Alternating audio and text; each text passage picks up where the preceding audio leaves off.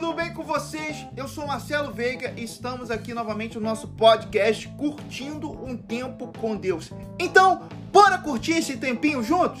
E o tema de hoje é: Levante os seus olhos e veja. No capítulo 4 de João, Jesus conversa com a mulher samaritana e ela depois volta para a sua cidade, dá o seu testemunho e as pessoas impressionadas vão conhecer e saber quem era Jesus.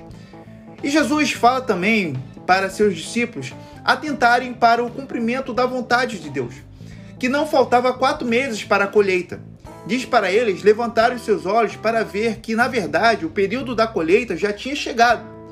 E aquele que colhe já recebe a plena colheita, a colheita para a eternidade. Após este momento, houve pessoas que saíram da cidade para encontrá-lo devido à mulher ter contado sobre ele para elas. Mediante essa declaração de Jesus sobre levantar os olhos e ver, podemos aprender, refletir e ter três atitudes. A primeira atitude que devemos ter é que devemos ajustar o foco.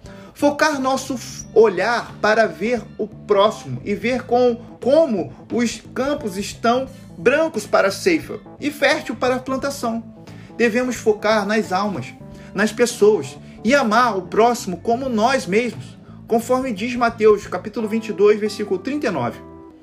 Devemos levantar os nossos olhos, ver as pessoas e compartilhar o evangelho de Jesus, o amor de Deus por elas. A segunda atitude que devemos ter é que devemos levantar os olhos para receber o que há de Deus. Levantar e ver que os campos estão brancos para a ceifa. Atos, capítulo 3, versículo 4 e 5, fala do milagre do coxo andar. Mas ele teve que ter atitude de levantar os olhos para ver Pedro e João antes do milagre acontecer. Devemos levantar os nossos olhos para receber o que há de Deus, olhar para Jesus para receber a direção e o milagre de Deus. Em 2 Reis, capítulo 6, o rei precisou de um homem de Deus para resolver o seu problema devemos focar em Deus e não no nosso problema.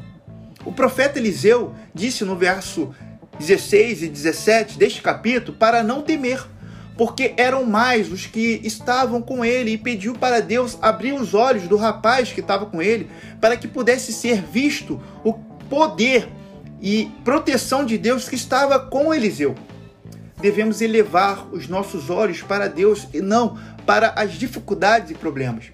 Pedir para Deus abrir os nossos olhos para ver e entender o que Deus quer para a nossa vida e para que possamos estar no centro da vontade dele. A terceira e última atitude que devemos ter e refletir para aprendermos com Jesus é que devemos levantar os olhos para agradecer a bênção prometida e já cumprida. Devemos agradecer a Deus sempre pelas bênçãos que recebemos e vitórias que recebemos. Conforme 1 Coríntios, capítulo 15, versículo 57, a nossa vitória vem por meio do nosso Senhor Jesus Cristo. Aleluia por isso. Devemos ser gratos por tudo a ele. Levantar os olhos é uma ação que precede a fé e procede da fé. Devemos fazer o que for preciso no natural, porque o sobrenatural é de Deus. O que você espera de Deus? o que você realmente espera de Deus. Peça a Deus que caia as escamas para que possamos entender a nossa missão e vermos também o poder e a proteção enviada por Ele. Assim veremos como o profeta Eliseu que são muito mais os que estão conosco do que os que estão com o inimigo. O Senhor pode abrir os seus olhos. Peça a Ele, levante os seus olhos, Veja a vitória e o milagre de Deus acontecer.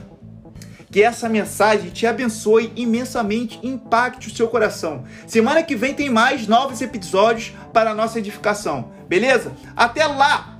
Não se esqueçam de curtir e de compartilhar a nossa mensagem. Até a próxima! Fiquem com Deus, fiquem na paz!